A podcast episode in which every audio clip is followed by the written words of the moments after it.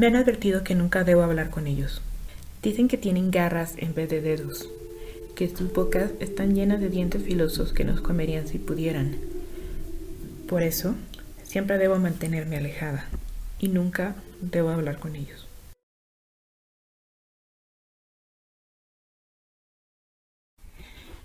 Bienvenidos monstruos y amantes de lo desconocido. Me alegra que estén aquí acompañándome desde algún rincón oscuro del mundo. Yo soy Emma y grabo este audio desde mi propio rincón oscuro. Verán, estoy un poco nueva en este vecindario y desde que me mudé a la casa al lado de la morgue he escuchado todo tipo de historias y no podía no documentarlas. Así que decidí abrir este espacio como una bitácora de todo lo macabro que vaya encontrando. Aunque no se preocupen, ustedes están a salvo en su escondite. Los vecinos me han advertido sobre alejarme de quien sea que vea entrando o saliendo de la morgue. Sin embargo, yo no he visto a nadie. Tenía la teoría de que solo era una residencia abandonada, con un negocio bastante turbio, pero para todos los vecinos era algo más. Así que, sin mayor rodeo, lo diré. Ya entré a investigar. El lugar, como lo mencioné antes, es una vivienda con un negocio de, morgue y velatorio, ambos ya fuera de funcionamiento, de los cuales solo quedan restos de lo que alguna vez fue, recuerdos. Sin embargo, para mi fortuna, encontré archivos sobre todas las autopsias que se, realizaban ahí. No solo vi las fotos, también había descripciones detalladas, nombres de los embalsamadores y, claro, audios. Solo decir que estamos aquí reunidos para escuchar el primero de ellos. El cassette, lo tengo aquí en mis manos, tiene una cinta blanca donde dice Isabel 1954. Uno dice más. No hay apellido o más datos de la chica. Anexo se ve un archivo y fotos blanco y negro de un cuerpo en la plancha y su ropa en otro estante. Aún no lo he escuchado. Esperé este momento para compartirlo con ustedes. ¿Están listos?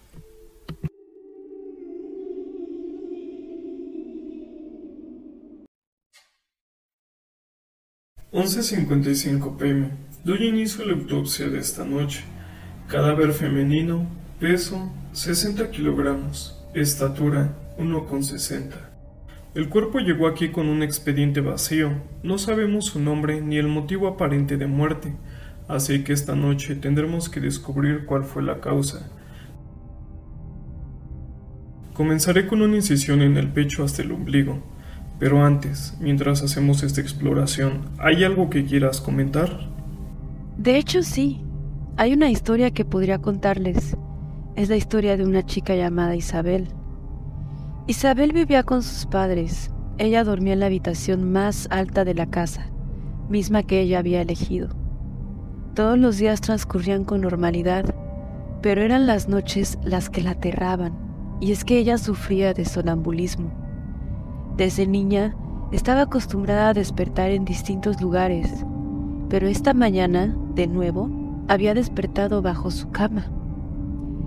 No entendía cómo pasaba esto, pero algunas noches caminaba dormida y se escondía en lugares que nunca hubiera imaginado. Algunas veces en la cocina, otras en el closet, pero últimamente había despertado bajo la cama. Había investigado en un libro sobre el significado de los sueños y había llegado a la conclusión de que soñaba que la perseguían y al sentirse acechada no encontraba más opción que esconderse bajo la cama. Ese era el cuento que ella se contaba a sí misma, como forma de tranquilizarse al despertar y verse ahí, pero en el fondo sabía que el motivo era otro.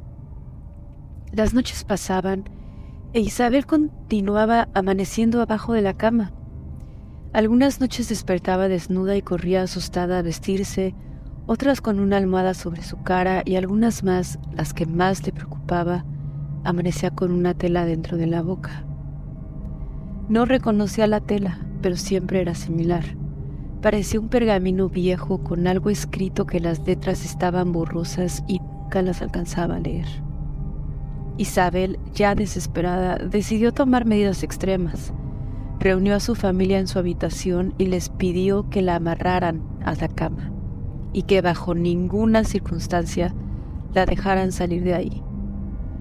Pero yo puedo quedarme esta noche a cuidarte, dijo su madre preocupada.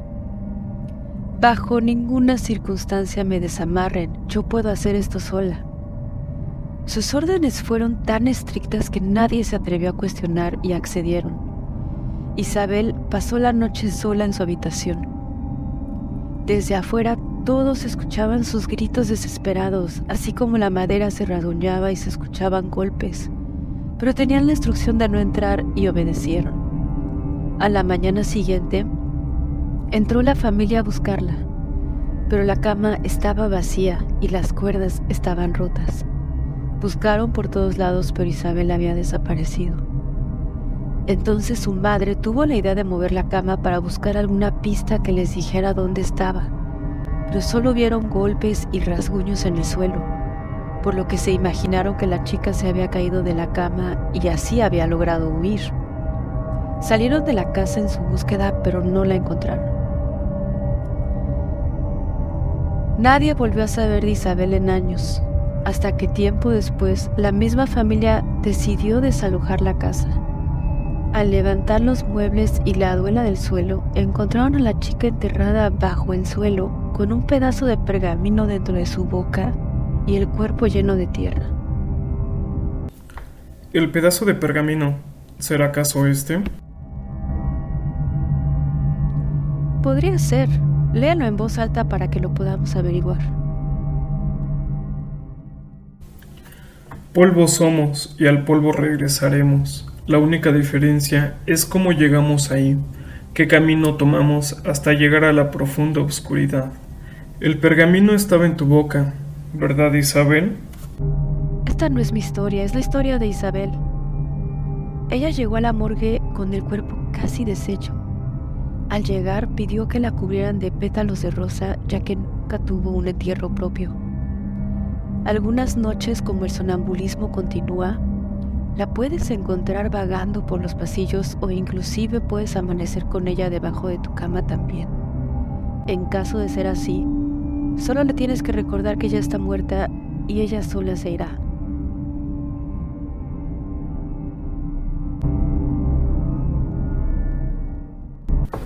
La autopsia terminó a la 1.44 am, cuando el cadáver de Isabel recordó cómo volver a su lugar de entierro. Hemos realizado esta autopsia varias veces, pero cada vez que vuelve, tiene más detalles que agregar a su historia. 2.8 am.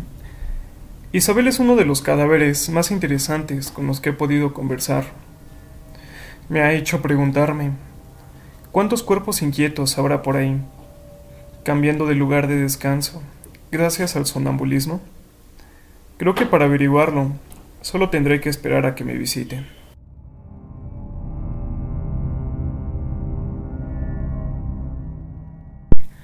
Para aquellos que escuchaban hasta el final, espero tengan una noche tranquila en la que sus sueños no sean perturbados por un muerto con sonambulismo, que te equivoque de cama y llega a la suya. Y si es así, los espero aquí en la casa al lado de la morgue para escuchar la próxima autopsia. Dulces pesadillas.